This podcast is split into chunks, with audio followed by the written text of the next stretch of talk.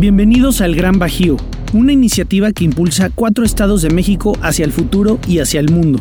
Aguascalientes, Guanajuato, Querétaro y San Luis Potosí. Una región que pasa de la competencia a la cooperación, convirtiéndose así en la mejor región de América Latina y una de las más competitivas internacionalmente. Soy Federico Quinzaños, presidente y fundador del Gran Bajío. Hacemos este podcast para hablar de distintas visiones, escenarios, tendencias, innovaciones e industrias. Y así dibujar el futuro del Gran Bajío.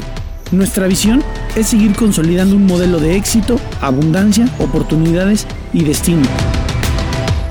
Bienvenidos a El Gran Bajío Podcast.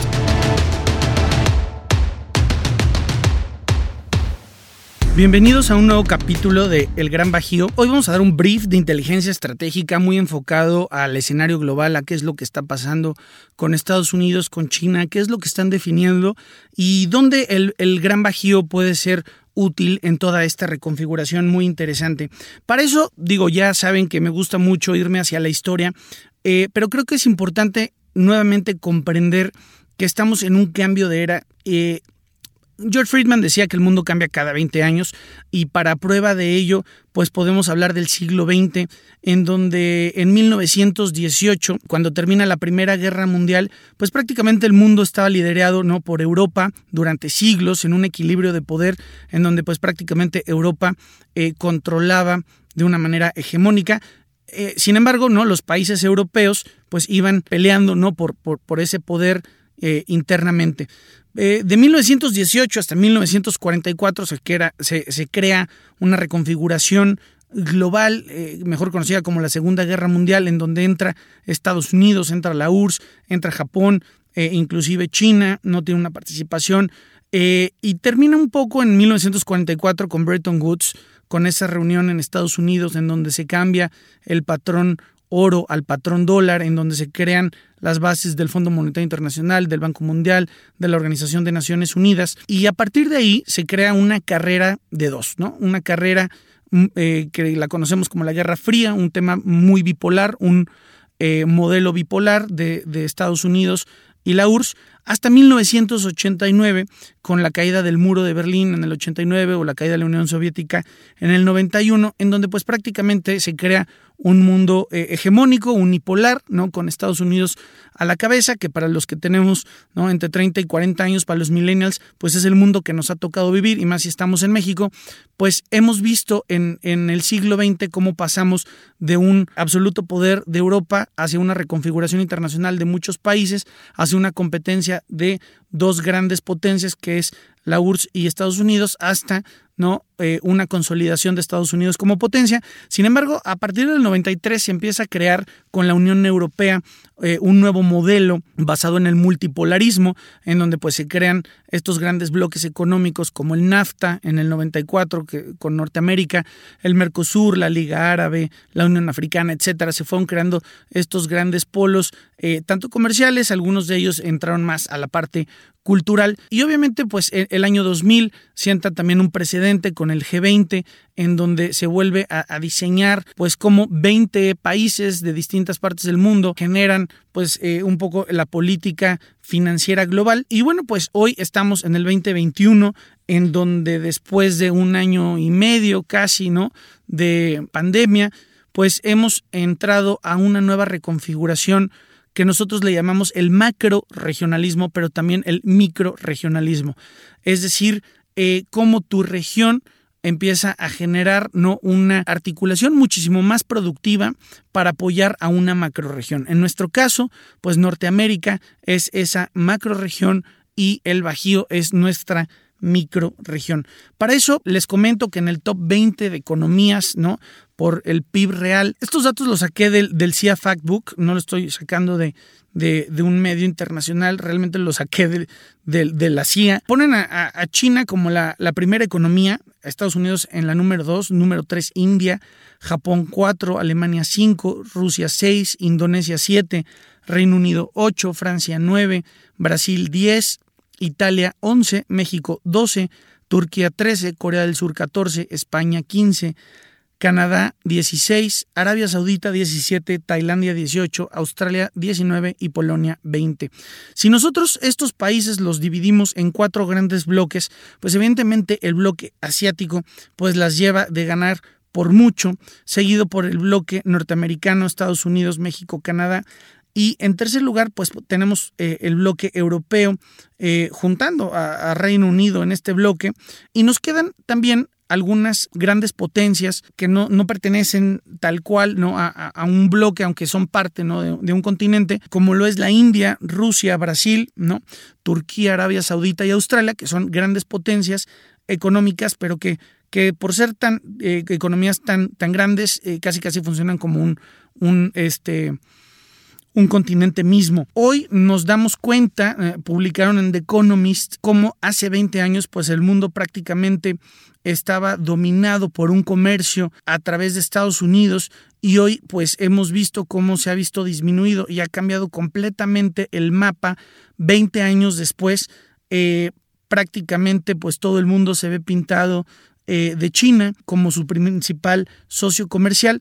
Y para hacer un poquito ¿no? énfasis en esto, vamos a hablar un poco de nuestra macroregión que tiene que ver con Norteamérica. ¿Por qué es importante enfocarnos en el tema de Norteamérica? Número uno, porque Estados Unidos es nuestro socio comercial número uno y nosotros somos el socio comercial número uno de Estados Unidos. En comercio bilateral, prácticamente no tenemos eh, alrededor de 614 mil millones ¿no? de intercambio. China es el número 2, Canadá es el número 3. En los flujos de importación y exportación, México tiene el 15.3%, Canadá el 14.9%, China el 10.1%. Y también en el tema de exportaciones de Estados Unidos, pues México también ocupa la primera posición, Canadá la número 2 y China la número 3.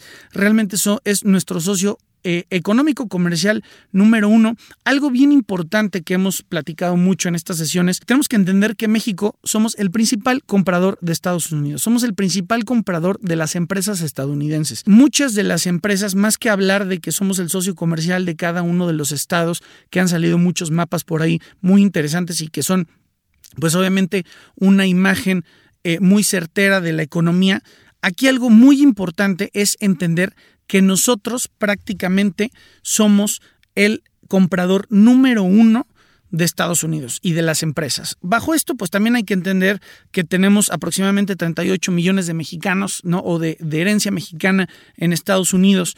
Hay más mexicanos en Estados Unidos que canadienses en Canadá. Así se las ponemos tan fácil. Y para esto, bueno, tenemos que entender este nuevo escenario económico mundial que se está reconfigurando por un lado, qué ha hecho Estados Unidos y qué está haciendo China. Y para eso vamos a hablar, Estados Unidos ya acaba de lanzar su política industrial eh, a través de dos, dos, componentes. El primero es la Ley de Innovación y de Competencia de Estados Unidos, mejor conocido como el USICA, y también una revisión de la cadena de suministros de los primeros 100 días de la Casa Blanca. Y para ello también tienen un proyecto a nivel global que se llama Build Back Better for the World. Entonces vamos a analizar estos dos y por otro lado vamos a analizar lo que está haciendo China. China cada cinco años hace eh, un, eh, una proyección para eh, los próximos cinco años. Entonces vamos a analizar su catorceavo plan ¿no? de cinco años que lo acaban de sacar en marzo y que es muy interesante. Y por otro lado, su gran proyecto a nivel internacional que se llama One Belt, One Road. Entonces, para hablar de esto, pues vamos a arrancar con Estados Unidos, vamos a arrancar con la política industrial de Estados Unidos y para entender un poco el tema de de por qué se está creando esta nueva política industrial que a veces resulta incómoda, porque obviamente hay riesgos, desgastes, evidentemente temas de corrupción, políticas de cortocircuito, agendas de competencia, y pues los empresarios muchas veces no se sienten tan cómodos con una política ¿no? Eh, industrial. Sin embargo, pues está en el ADN de Estados Unidos, ¿no? Tener ese libre mercado y esa relación de plena competencia, y han salido grandes innovaciones cuando se aplica una política eh, económica, una política industrial eh, desde el gobierno de Estados Unidos ha salido el Internet, el GPS, las laptops, automóviles autónomos, las vacunas ¿no? del COVID. Entonces prácticamente, eh, aunque sí tienen ¿no? un tema de incomodidad, eh, genera gran innovación. Evidentemente esto pues hoy se da en un contexto en donde las ambiciones geopolíticas tanto de Estados Unidos como de China pues es un punto muy importante en la mesa. Hoy entendemos que Estados Unidos después de la pandemia global de la creciente competencia geopolítica con China y de todos los riesgos ambientales, pues está teniendo una gran vulnerabilidad en sus cadenas de suministro, que ya lo hemos platicado en otros eh, capítulos de este podcast. Eh, por eso, pues se ha creado un nuevo marco de política industrial para Estados Unidos para este siglo XXI, en donde hay dos objetivos fundamentales. El primero es aumentar esa resistencia, esa resiliencia de las cadenas de suministro que son críticas para Estados Unidos para tener una autosuficiencia. Y punto número dos, mantener una ventaja tecnológica de Estados Unidos en el mundo, principalmente pues con China. Y para eso definen cuatro puntos muy específicos. El primero tiene que ver con impulsar el financiamiento de tecnologías críticas. El segundo, crear incentivos para el reshoring, nearshoring o el ally-shoring, ¿no? Como dice mi amigo Enrique Perret, para la diversificación de la cadena de suministros. Punto número tres, alinear esas políticas comerciales e inversión con socios estratégicos. Y punto número cuatro, poder invertir en educación STEM, que es lo que hoy más urge y hace falta. Primero, les quiero platicar un poco de la Ley de Innovación y Competencia de Estados Unidos. Esta sale ¿no? del, Congreso, del Senado, eh, y su objetivo prácticamente es uno, ser superior que China en un tema tecnológico. Y para eso generan tres actos ¿no? importantes. El primero es Chips for America, en donde, bueno, pues nada más para que se den idea, tienen un presupuesto de 50 billones ¿no? Para el Chips for America Fund, tienen 2 billones para Chips for America Defense, 1.5 millones para Wireless Supply Chain, 500 millones para un tema de seguridad tecnológica internacional. También tenemos otro acto que habla ¿no? del Endless Frontier Act, que tiene que ver con, eh, con un enfoque, tiene un presupuesto de 81 billones de dólares, eh, que tiene que ver con eh, aportar a las ciencias, sobre todo nacionales, telecomunicaciones, agricultura, minería y todos los temas relacionados con la pandemia.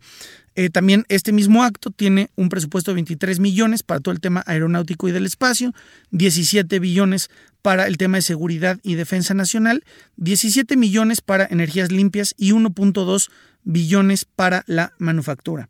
Y también tenemos un tercer acto que se llama el Strategic Competition Act, que tiene que ver con eh, un fondo para regresar esas cadenas de proveeduría de China a Norteamérica, ya con, con 2.1 billones de dólares. Y eh, tienen también ahí, en, ese mismo acto, un presupuesto de 900 millones para invertir en alianzas y eh, estrategias, sobre todo ayuda militar para los aliados del Indo. Pacífico. Lo que Estados Unidos está buscando con esto es no proteger su propiedad intelectual y contrarrestar pues la creciente influencia tanto económica, militar y sobre todo ideológica que China está teniendo a través de la cooperación con aliados que históricamente han sido estadounidenses. Por otro lado, la Casa Blanca pues hace un diagnóstico y dice, oigan, tenemos que enfocarnos en cuatro cosas. Número uno, los semiconductores, en donde solamente Estados Unidos tiene el 12%, ¿no? Eh, de la producción comparado posiblemente con Asia, que Taiwán tiene 20, Corea del Sur 19, Japón 17, China 16. Entonces, pues prácticamente hay una recomendación de poner un presupuesto de 52 billones de dólares a este tema de chips de semiconductores. Segundo tema son las baterías de gran capacidad, donde Estados Unidos solamente tiene el 8% eh, y China el 75%. Entonces, ahí se está creando un plan a 10 años con un presupuesto de 37 billones de dólares. El punto número 3 son los materiales y los minerales críticos en donde Estados Unidos está importando el 50% y ellos solamente tienen un 12%, mientras China tiene el 80% ¿no? de esta producción. Y obviamente pues ahí Estados Unidos lo que está buscando es crear alianzas internacionales a través de sus aliados estratégicos, eh, principalmente con el G7 y bancos mundiales. Y por último, el tema de la farmacéutica, en donde Estados Unidos pues prácticamente tiene el 48% eh, de eh, de la producción. Sin embargo, ahí el fuerte no es Asia, es la Unión Europea en el tema farmacéutico. Entonces, prácticamente Estados Unidos lo que está buscando es seleccionar entre 50 y 100 fármacos que sean esenciales. Eh, ¿Esto qué nos dice? Tanto, es, eh, tanto los... esta revisión de la Casa Blanca como estos acts ¿no? del Senado nos dicen que hoy hay una vulnerabilidad impresionante en las cadenas de suministro de Estados Unidos. Razón número uno, porque hay una capacidad insuficiente para fabricar industrias estratégicas en Estados Unidos, lo cual eso puede ser un gran asset para el tema de México. Dos, los incentivos están desalineados, ¿no? Eh, no se están enfocando esos incentivos. Tres, hay una gran concentración geográfica en el, en el abastecimiento global de insumos de materiales críticos. También hay una inversión insuficiente ¿no? en asociaciones estratégicas de países afines para poder desarrollar estas cadenas de suministro. Eh, esto es prácticamente lo que ya está. Muchas veces lo hemos escuchado, ¿no? Que Estados Unidos está muy involucrado en ese tema. Sin embargo, ya vemos que tiene número, que ya tiene ¿no? este, una inversión y que ya tiene planes eh, a corto y mediano plazo. Estados Unidos saca eh, en su última reunión del G7 un plan que se llama Build Back Better for the World, es decir, eh, reconstruir mejor para el mundo, se anuncia en el G7 y es una asociación en donde Estados Unidos busca pues hacer un contrapeso al plan chino de infraestructura a nivel global eh, pero con un enfoque de inversiones y de infraestructura para poder satisfacer pues, las necesidades de infraestructura de los países que están en desarrollo. Eh, aquí el tema es utilizar herramientas de financiamiento para, sobre todo, no, no es tanto dónde se va a construir, cómo se va a construir, sino es de qué manera se va a construir esto, porque si es de una manera en donde pues va a generar un impacto eh, ecológico, pues realmente va a ser un proyecto sumamente criticado. Por eso lo que están buscando es que aborde temas ¿no? de cambio climático, evidentemente entienda los temas de salud que hoy vivimos y sobre todo pues eh, que pueda tener soluciones digitales. Eh, obviamente en igualdad de género y en el tema educación, pero aquí lo, lo importante es que este anuncio ¿no? se ofrece como una alternativa al proyecto chino para poder contrarrestar la influencia de China en países en desarrollo. Entonces, hay un plan, la verdad no han sacado nada, eh, hay apenas hay un párrafo, ¿no? En el en la página de la Unión Europea no, no se ha visto gran noticia más que el lanzamiento de, eh, de, en el G20 que hizo Biden. Entonces seguramente vamos a estar viendo un poco más de este tema adelante. Y de aquí me brinco con China y vamos a ver China qué está haciendo internamente. Pues China hizo su plan este año para el 2021-2025 en donde los objetivos que se han eh, fijado son, la verdad, impresionantes porque vean cómo China está en esta transición, en donde el objetivo número uno de China hoy es priorizar la calidad del crecimiento contra la cantidad de crecimiento. O sea, van a estar enfocados en la calidad. Dos, quieren convertir a China en una potencia tecnológica. Número tres, una China autosuficiente, principalmente en alimentos, energía y tecnología. Cuatro, están buscando acelerar el impulso hacia una economía baja en carbono, lo cual es toda una novedad y hay todo un plan y todo un programa que lo pueden consultar en Internet. Eh, número cinco, lograr la prosperidad común mediante nuevas estrategias de urbanización y revitalización rural. Quieren generar todo un proyecto de reconstrucción de ciudades. Eh, avanzar con la liberalización gradual del entorno empresarial, lo cual es sorprendente porque, como sabemos, pues prácticamente está muy concentrado ¿no? por eh, el tema de gobierno. Eh, elevar el papel de liderazgo de China en la gobernanza económica regional y mundial. Y número y, punto número final, el manejo de la rivalidad con Estados Unidos. Esto ya está en su plan 2021-2025, también con números, pesos y centavos y yuanes, evidentemente, pero prácticamente vean el giro que está dando China ¿no? en este sentido. Pero también aprovecharon esa reunión para crear un plan hasta el 2035. Y en el 2035 ellos hablan de que China tiene que ser una economía completamente moderna, de que tienen que lograr avances importantes en tecnologías claves, de que China tiene que ser el líder mundial en innovación, de que China tiene que fortalecer drásticamente su eh, poder en inglés se le llama el, soft power, ¿no? el, poder cultural.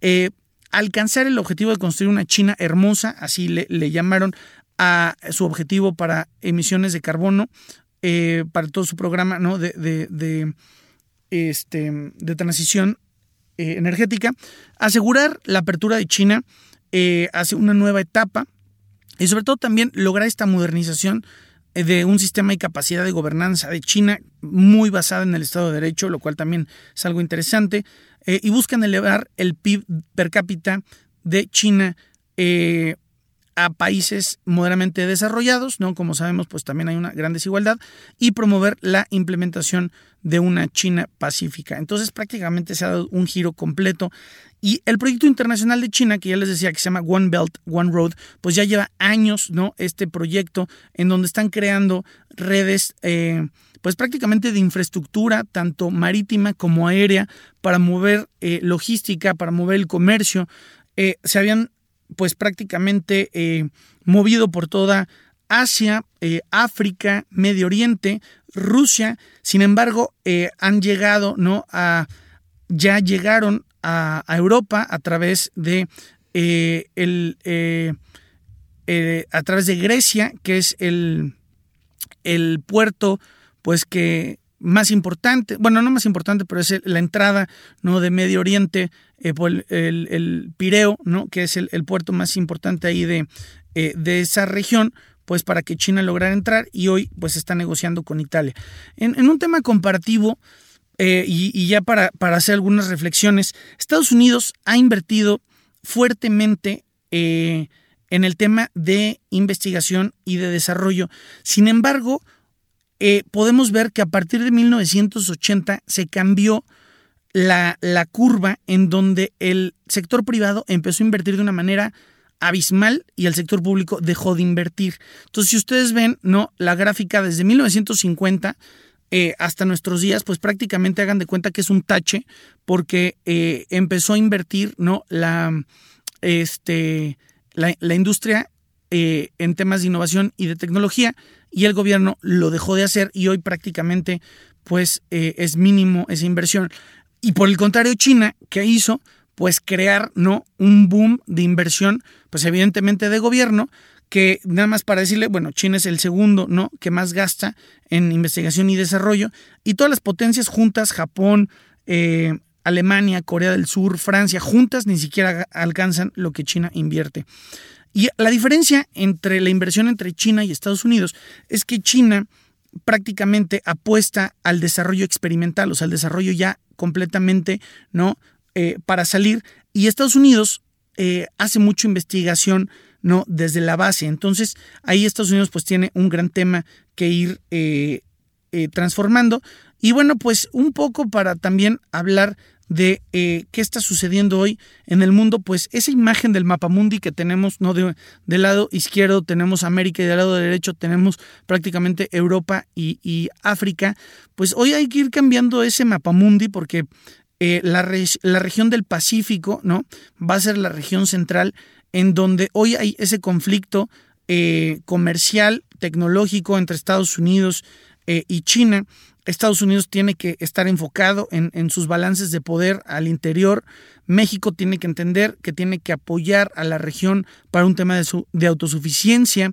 Eh, hay muchos conflictos rusos internos, hay un islam político, hay una complejidad tremenda dentro de la India.